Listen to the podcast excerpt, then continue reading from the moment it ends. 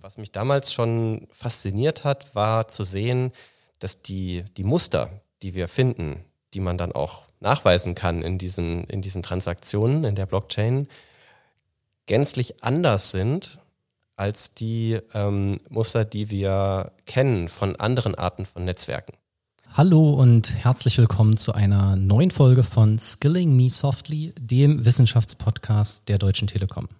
Mein Name ist Sebastian Fischer, ich bin Professor für Wirtschaftsinformatik an der Hochschule für Wirtschaft und Recht und mit mir dabei heute ist wieder mein geschätzter Co-Moderator Jonas Rosenberger. Hi Jonas. Hallöchen. Schön, dass es geklappt hat, trotz Hi. der Hitze. Ja, absolut. Also ihr müsst euch vorstellen, wir sind hier in einem Raum, der äh, eigentlich gar nicht so gut belüftet ist. Wir haben heute draußen, glaube ich, 35 Grad. Der Raum ist entsprechend warm. Aber äh, ich glaube, wenn wir im Winter aufzeichnen, werden wir uns an diesen Tag zurückerinnern und uns doch über die Wärme freuen.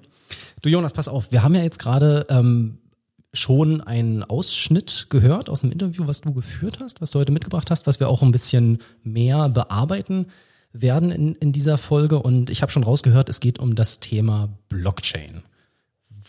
Was, warum besprechen wir das heute eigentlich? Was ist da dein Zugang? Ja, ähm, dann fange ich mal erstmal mit einer Frage an. Hast du in letzter Zeit mal versucht, irgendwie dir einen PC zu kaufen oder zusammenzustellen? Nein, habe ich nicht. Ich bin leidenschaftlicher äh, Meckerer. Also ähm, zocke auch nicht sozusagen. Und ähm, wenn man äh, Mac-Nutzer ist, hat man eine beschränkte Auswahl von Geräten und dann macht es das Leben häufig sehr leicht. Musste also nicht äh, schon mal was konfigurieren. Ich hatte aber vor, vor circa einem Jahr äh, mir die Frage gestellt, ähm, welchen Rechner ich jetzt nutzen will für Machine Learning-Aufgaben. Und ja, das fand ich auch sehr äh, schwierig, weil A, ist das alles ziemlich teuer. Gut, war es schon immer. Aber schlimmer ist eigentlich, dass das, was ich genau haben wollte, halt irgendwie nicht verfügbar war. Also Lieferzeit von einem halben Jahr. Und das ist so ein bisschen, ja, wenn du mich da fragst, äh, da hatte ich auch schon Probleme mit. Ja, und genau da kommen wir nicht zu dem Punkt, weil ich habe mir nämlich 2021 gedacht, ey komm, ich bin ja leidenschaftlicher Zocker, ich bin kein Mecker. ähm, und ich stelle mir selber einen PC zusammen, baue mir den selber zusammen und habe dann auch alles mir rausgesucht gehabt und zum Schluss kam ich dann zur Grafikkarte. Und die war exorbitant teuer oder nicht verfügbar. Also genau das, was du eben angesprochen hast. Und ich habe mich dann gefragt, sag mal, warum ist das denn so? Und entspannt sich das irgendwann in nächster Zeit mal? Und habe dann nach so den Gründen gesucht. Und dann kam ich halt erst auf so Sachen wie Corona, Lieferengpässe und all so eine Sachen. Und plötzlich stand da dann halt auch Crypto Mining. Und ich so, Crypto Mining in dem Zusammenhang, also hat sich mir gar nicht erschlossen. Und dann habe ich so ein bisschen weiter recherchiert. Und ähm, dann fiel auch schon der Begriff Blockchain. Und ähm, so ging die Reise dann los. Und dann war das natürlich auch so eine Sache, ähm, dass ich wusste, dass wir dazu forschen und habe dann gleich mal ähm, Andreas Sommerwerk angehauen, von dem wir gleich auch noch was hören werden. Und Peter Ruppel ist auch nochmal ein Professor von einer anderen Uni, mit der wir eben zusammenarbeiten. Genau, das ist so, wie ich zu dem Thema kam im Endeffekt. Genau, jetzt, jetzt werden äh, vielleicht die älteren Semester unter unseren äh, Hörern, und in dem Fall muss man es vielleicht aus Transparenzgründen machen, ich bin auch älter als Jonas, man muss da nochmal eine Lanze schlagen, so, es gibt auch jüngere Menschen, die auch erst im Jahr 2021 den Begriff äh, Blockchain für sich entdeckt haben, äh, vielleicht aus so einem Grund wie, ähm, ich kann mir meinen Rechner nicht zusammenstellen, den ich gerne hätte.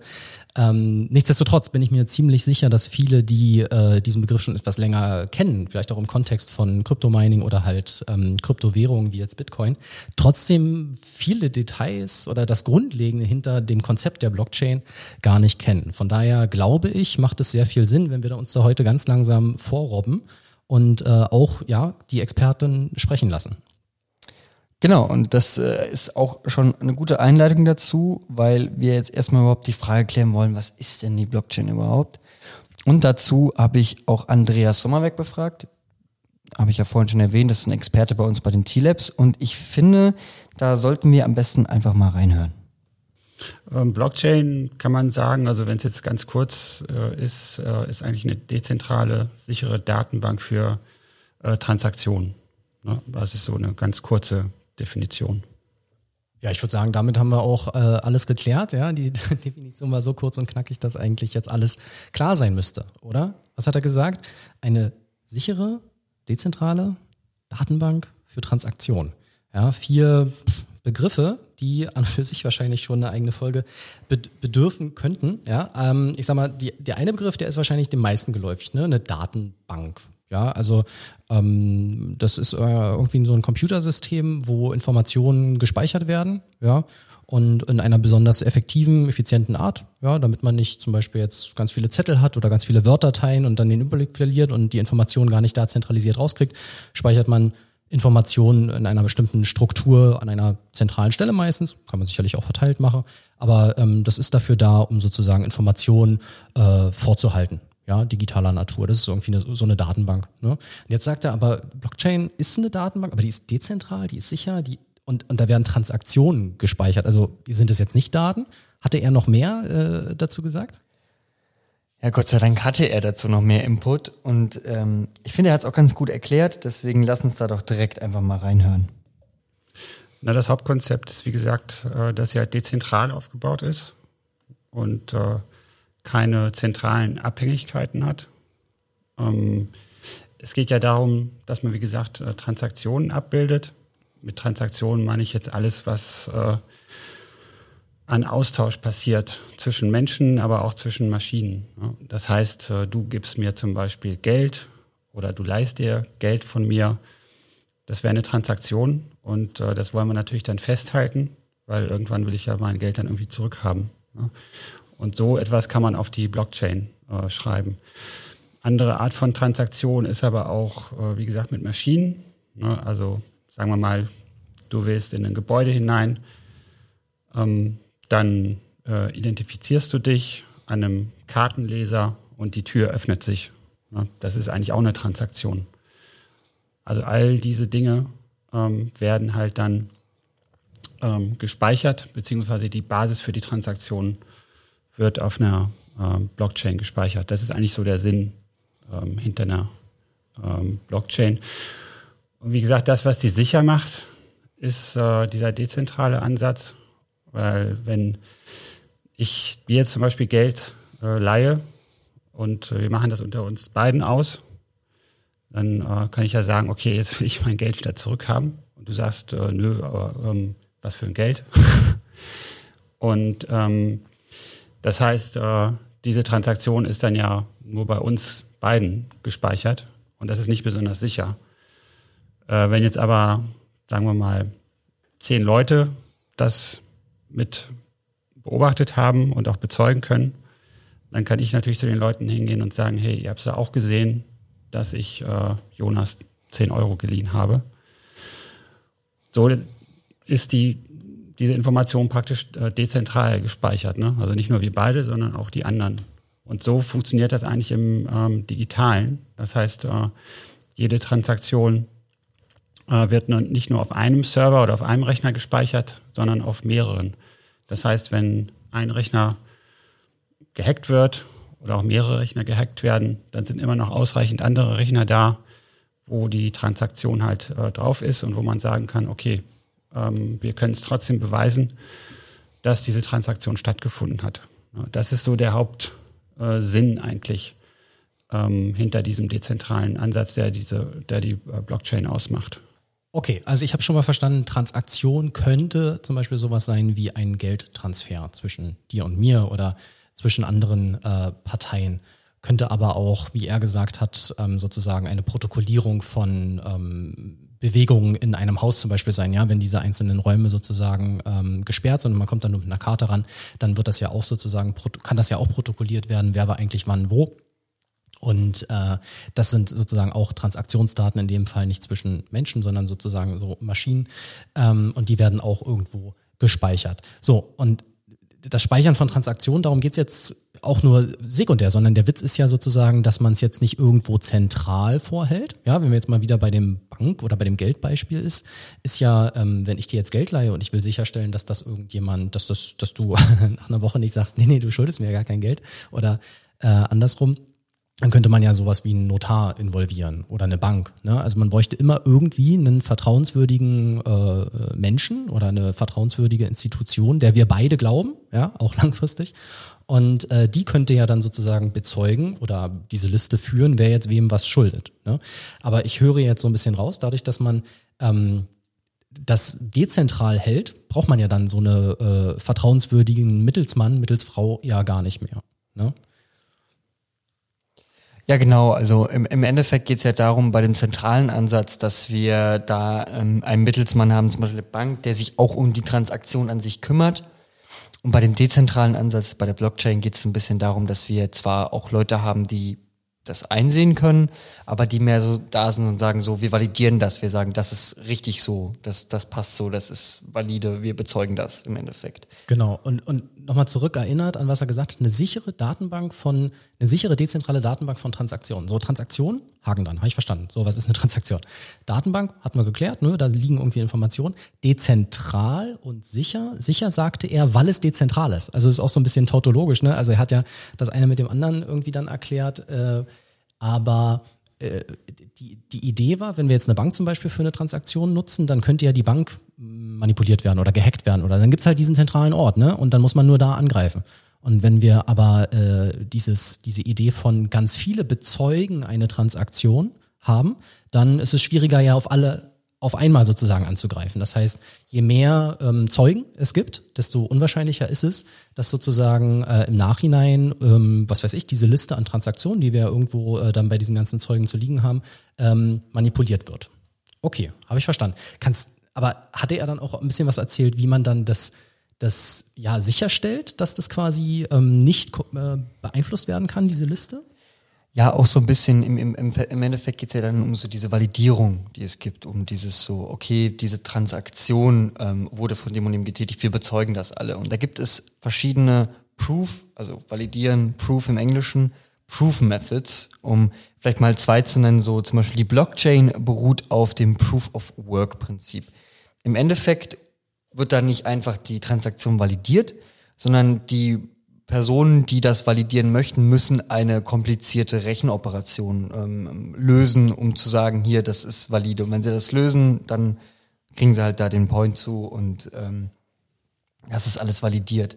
So, das ist halt natürlich sehr rechenintensiv und ähm, dann fragt man sich natürlich wieder, warum, macht, warum machen da Leute mit? So, was haben die davon?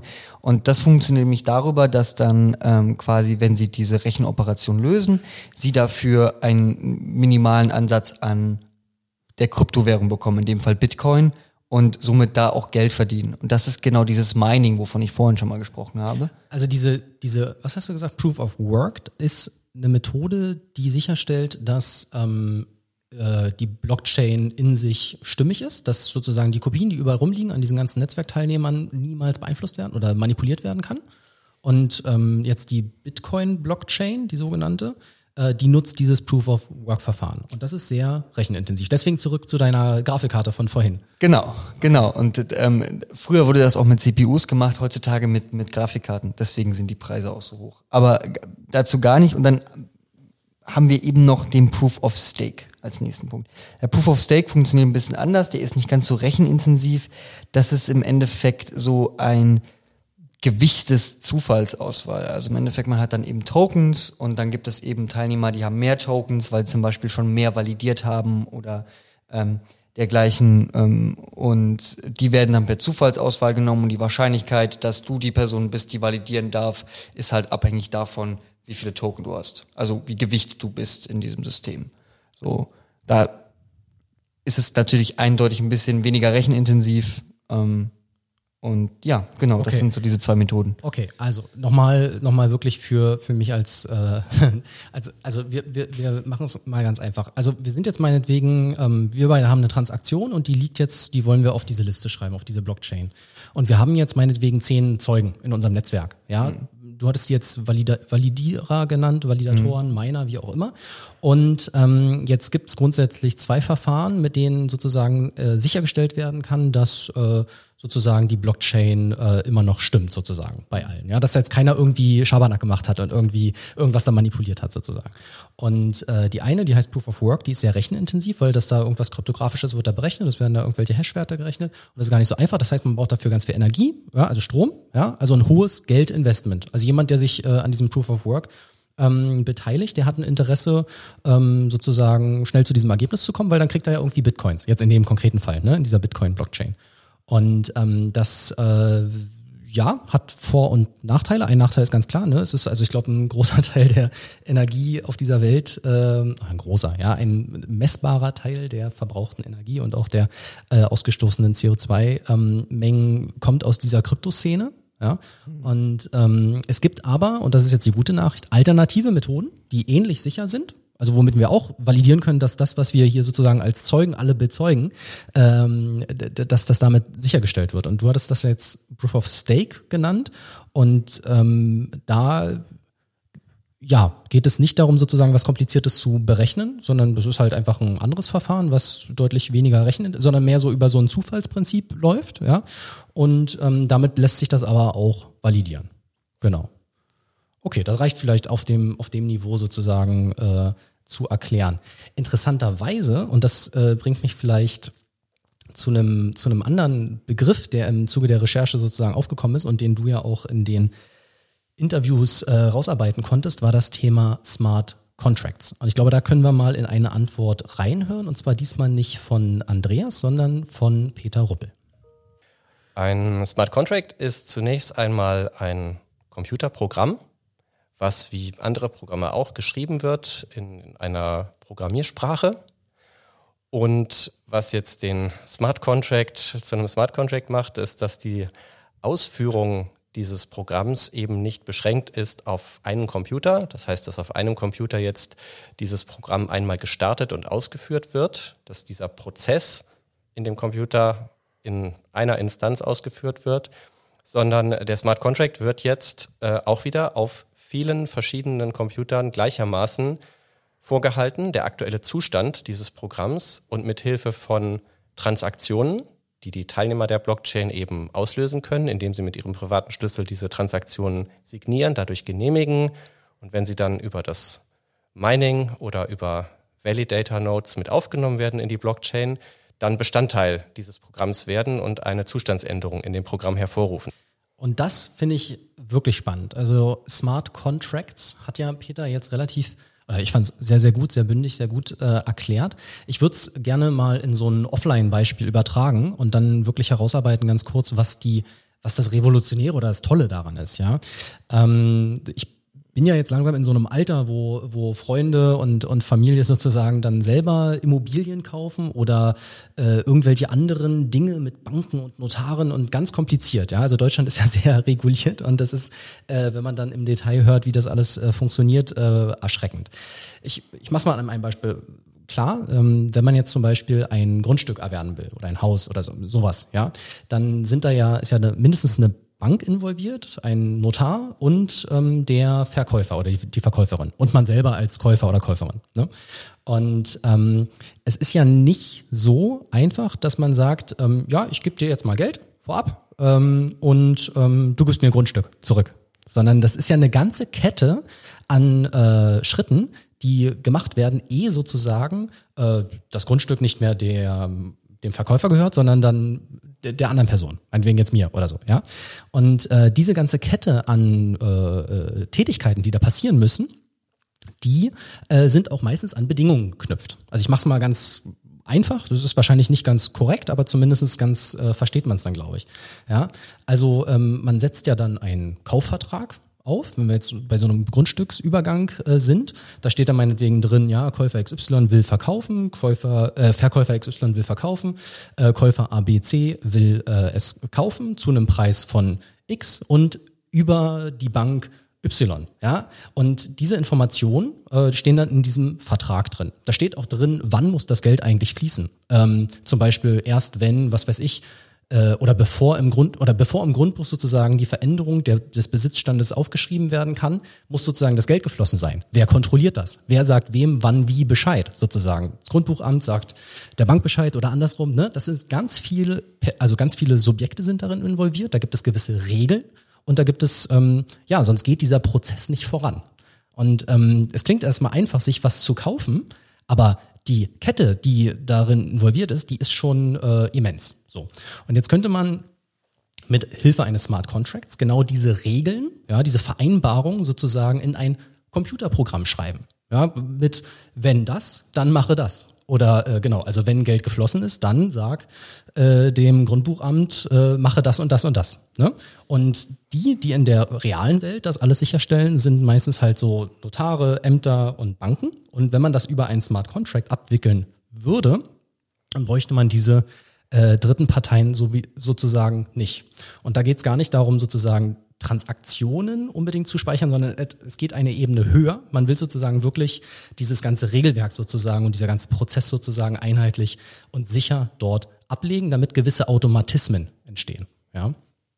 Und äh, das macht ein Smart Contract, wenn man das jetzt weiterdenkt, total spannend. Und das wird sicherlich in der digitalen Zukunft dann wirklich auch, oder in der Zukunft, ne, wo immer mehr digitalisiert ist, dann auch wirklich äh, von Relevanz sein. Das heißt, dieser Transaktions-Use-Case, den wir am Anfang hatten, um uns dem Thema zu nähern, den finde ich persönlich so ein bisschen, der überzeugt mich gar nicht so dolle. Weil ich habe kein Problem damit, dass da eine Bank involviert ist. Aber äh, wenn mir jemand sagt, sorry an alle NotarInnen, äh, wenn mir jemand sagt, zum Begutachten von diesem Prozess äh, will dann Notar richtig viel Geld haben, ja, dann denke ich mir so, ah, das wäre schön, wenn das digital ginge, ne, und sicher und so, ja. Also das ähm, holt mich viel mehr ab, die, die Idee eines Smart Contracts, als jetzt die Idee, äh, Banken abzuschaffen. Was weiß ich. Ja. Definitiv. Also es ist auf jeden Fall ein sehr interessantes Konzept. Und du hast gerade so schön ein Beispiel erklärt. Und vom Thema Beispiel komme ich auch immer gern zu dann angewandten oder geplanten Use Cases, über die wir auch noch reden könnten. Und da haben wir natürlich auch beide unserer Parteien, sowohl Peter als auch Andreas, gefragt. Und ich finde, da können wir gerne auch nochmal reinhören. Ähm, in dem Fall spricht dann Andreas über die Use Cases von den Labs und Peter über ähm, andere Use Cases, die er als seine Arbeit bei der Code irgendwie mitbekommen hat. Genau. Mats ab. Also Identity ist sicherlich ein wichtiges Thema, aber ich denke, darüber wurde ja schon ausgiebig gesprochen. Ein anderes wichtiges Thema ist die Frage, welche Rolle Blockchain im Bereich des Netzwerkmanagements äh, äh, einnehmen könnte in der Zukunft. Das heißt Telekommunikationsnetzwerke. Ähm, es ist zum Beispiel so, dass äh, Kommunikationsnetze ja im Moment aufgebaut werden von einzelnen Operatoren. Ähm, jeder hat seine eigenen Antennen, sein eigenes Netz und das führt halt dazu, manchmal hat man halt in bestimmten Orten ein besseres Telekom-Netz oder O2-Netz oder Vodafone-Netz, äh, weil das halt unterschiedliche Netze sind. Wenn man sagt als Vision für die Zukunft, dass äh, man dieses, diese Netzwerkressourcen ja auch teilen kann, ähm, dann äh, könnte es ja so sein, dass sich die Telekom zum Beispiel in einem Bereich, wo die Netzabdeckung jetzt nicht so toll ist, äh, von Vodafone einfach zeitweise ähm, Netz ausleiht ne, und umgekehrt. Und äh, so einen Handel oder so eine Handelsplattform äh, zwischen Netzbetreibern, wo halt der Endkunde davon profitiert, weil er immer das beste Netz hat und die Netzbetreiber auch äh, profitieren, äh, weil sie, wo Lücken sind, einfach auf andere Netze zurückgreifen können. Ähm, das äh, sehen wir schon als interessanten äh, Use Case. Auch da sind äh, viele regulatorische Fragen natürlich äh, dann zu klären, aber wir schauen uns das jetzt erstmal aus der technischen äh, Perspektive an. Und ähm, das wird sicherlich etwas, was äh, ähm, wichtig sein wird in Zukunft. Ja, spannend. Also was, was die Deutsche Telekom mit der Blockchain-Technologie vorhat. Ähm, er hatte, vielleicht muss man das am Anfang sagen, er hatte am Anfang äh, auf, auf Identität äh, verwiesen und gesagt, das wurde bereits besprochen. Das habt nicht ihr im Interview besprochen, sondern er verwies da auf eine äh, vergangene Folge von äh, Skilling Me Softly, wo wir mit Peter, äh, mit Dirk Tartmann äh, über Self-Sovereign Identity gesprochen haben. Kann man an der Stelle sicherlich äh, sehr empfehlen, weil hier zugrunde natürlich auch das Technologieumfeld der Blockchain steckt. Aber sein zweiter Use Case ist ja auch interessant. Also das heißt, man könnte irgendwie dadurch sicherstellen, dass es weniger ähm, weiße Flecken auf der Mobilitätslandkarte gibt. Ja, also dass es weniger Funklöcher gibt. Richtig verstanden?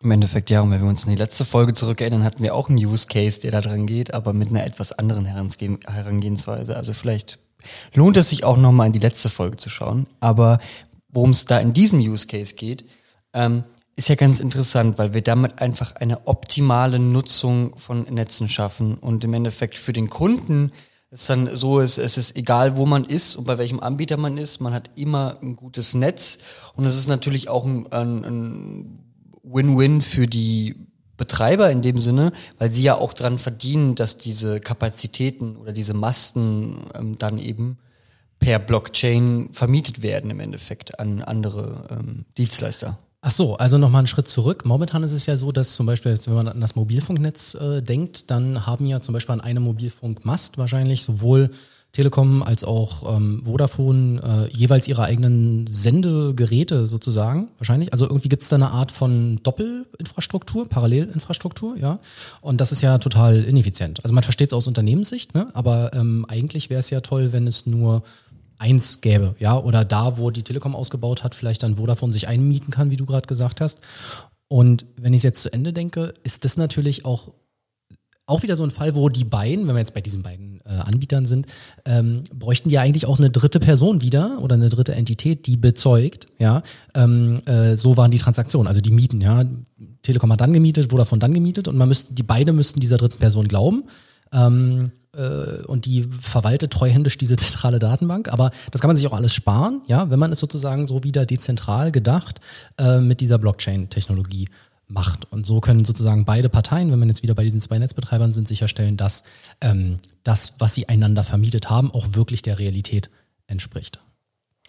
Genau, und das äh, finde ich ist ja auch was, was dem Kunden direkt nah was bringt. Und wir haben ja vorhin über Smart Contracts gesprochen. Im Endeffekt, wenn sich dann zum Beispiel ein Vodafone-User in einer Gegend befindet, in dem es kein, kein oder kein gutes Netz bei Vodafone gibt und der sich dann automatisch in ein Telekom-Netz ein, einwählt, dann könnte ja ein Smart Contract, der dahinter steht, automatisch gleich in der Blockchain die Transaktion der Gebühren für ähm, die Telekom dann eben übergeben. Also da würden wir auch wieder den Bogen zuspannen, was auch sehr interessant ist. Aber gucken wir uns vielleicht auch noch mal einen Use Case an, der ähm, ja genau außerhalb der Telekom liegt. Und da haben wir natürlich auch Peter Ruppel zu befragt. Ähm, und lass uns da doch am besten einfach mal reinhören merken. Ja, es gibt, gibt sicherlich äh, einige. Ich kann jetzt vielleicht mal aus dem, aus dem Umfeld äh, der, der Hochschule, an der ich selber arbeite, mal berichten. Ähm,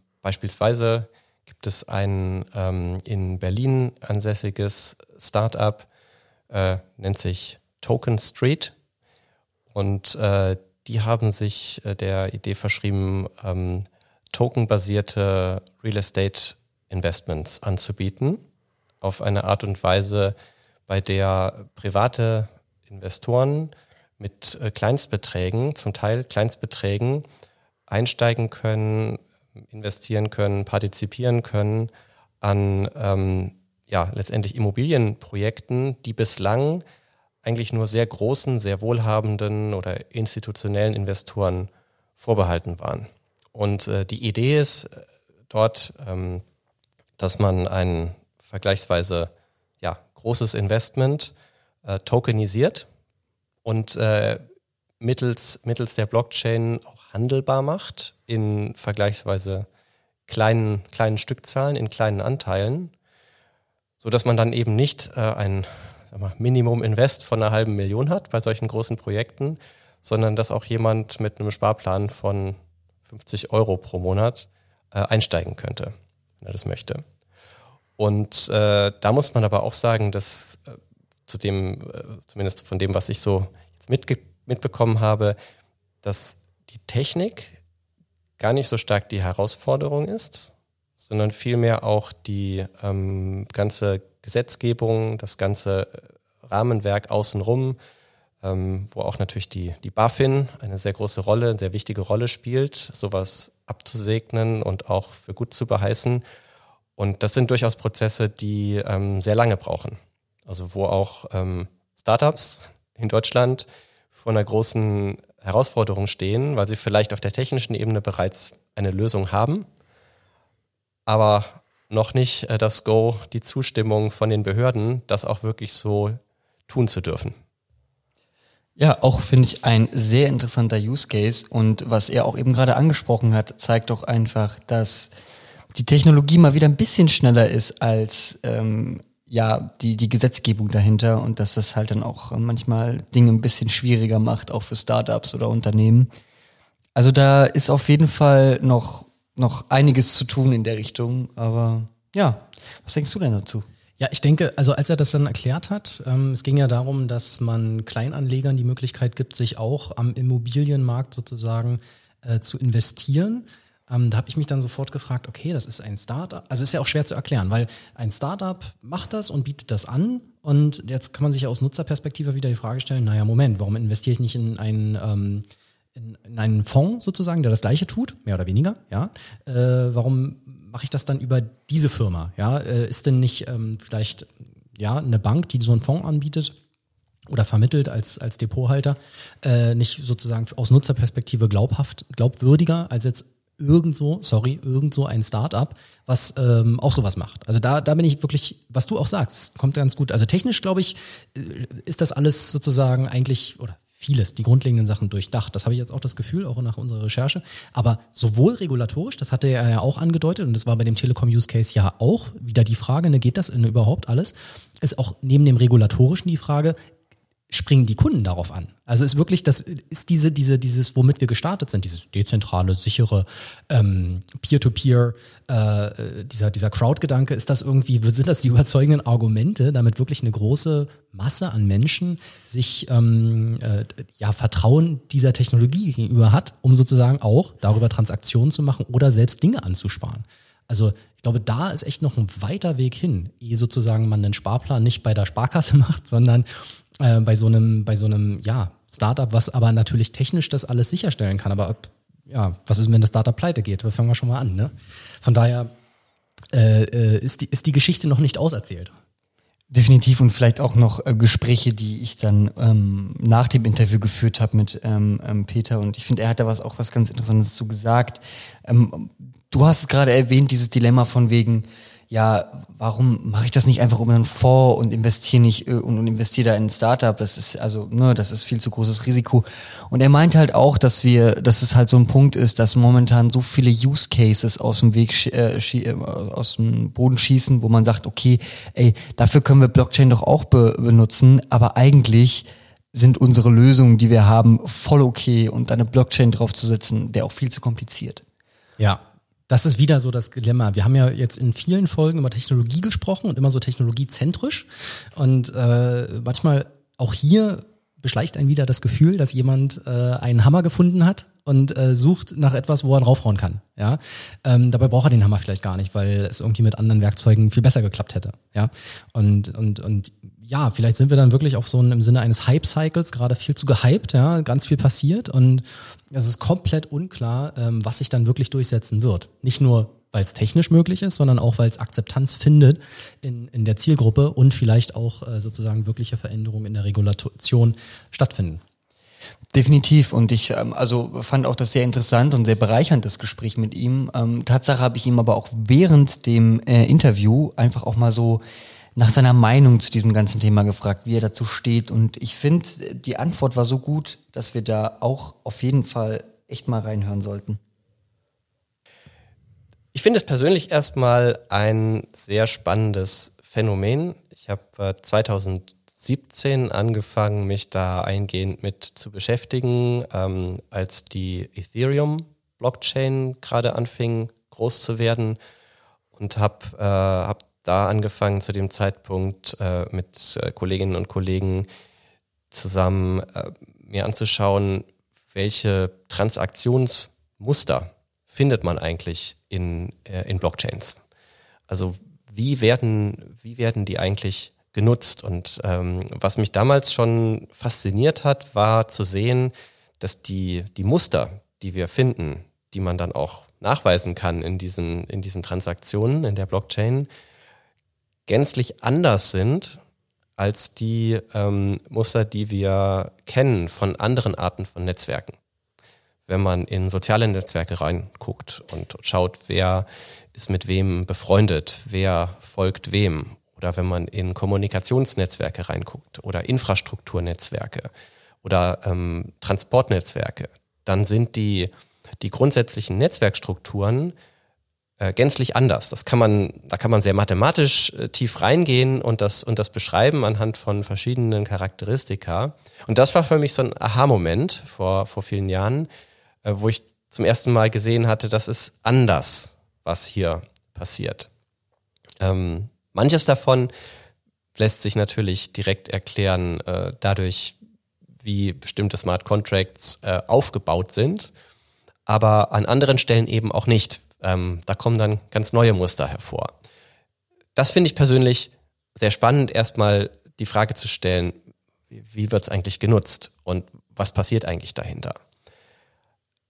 Dann finde ich das ganze Thema äh, Governance hochspannend, weil es erstmal gar nicht so ein technisches Problem ist, sondern es ist wieder die Frage nach dem, was wollen wir eigentlich? Technisch ist vieles möglich, aber was ist denn sinnvoll? Was wollen wir denn eigentlich?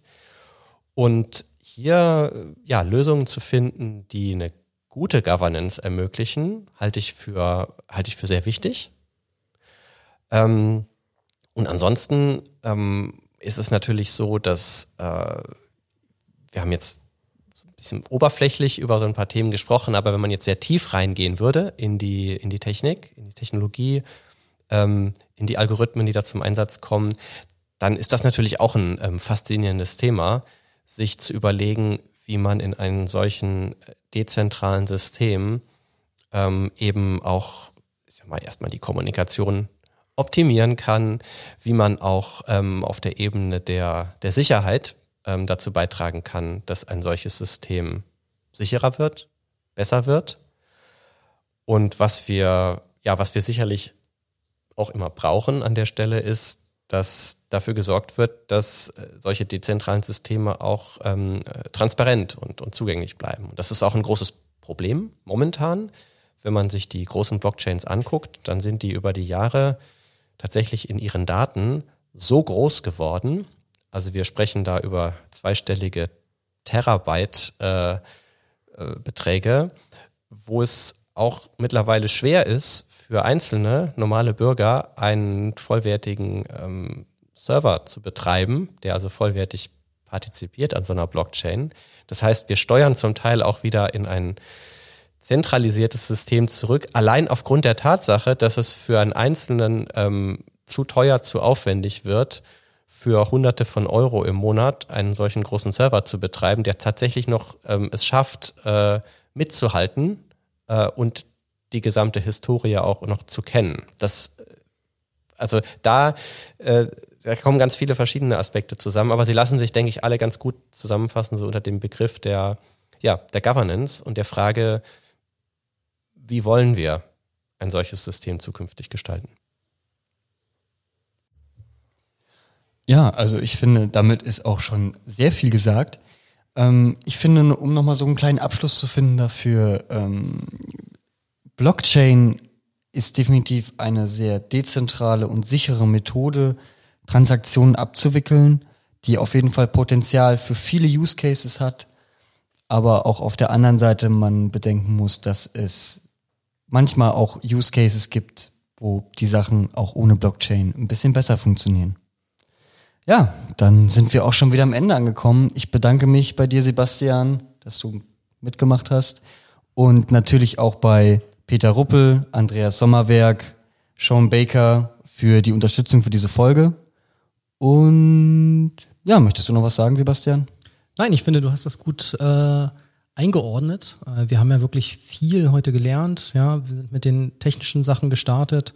Wir haben dann äh, Use Cases gehört. Wir haben verstanden, dass ähm, die Technik gar nicht das Problem ist, wie so häufig, sondern es eher die Frage der Regulation und, und des wirklichen Kundennutzens ist, der dahinter steckt. Ähm, insofern ähm, finde ich, äh, ja, es, es wird äh, sicherlich ein Thema bleiben, davon bin ich überzeugt. Ja, dafür sprechen zu viele Gründe da, dafür. Insofern kann ich mir auch vorstellen, dass wir uns äh, bei anderer Gelegenheit wieder zu einem ähnlichen Thema rund um äh, Blockchain sozusagen zusammentreffen und äh, wieder eine neue Folge machen. Davon gehe ich auch aus. Ja, dann, wie schon gesagt, wünsche ich allen noch einen Schönes Weiterhören, schönen Tag noch. Und in unserer nächsten Folge geht es Tatsache um das interessante Thema Metaverse. Ähm, seid gespannt und äh, auf bald.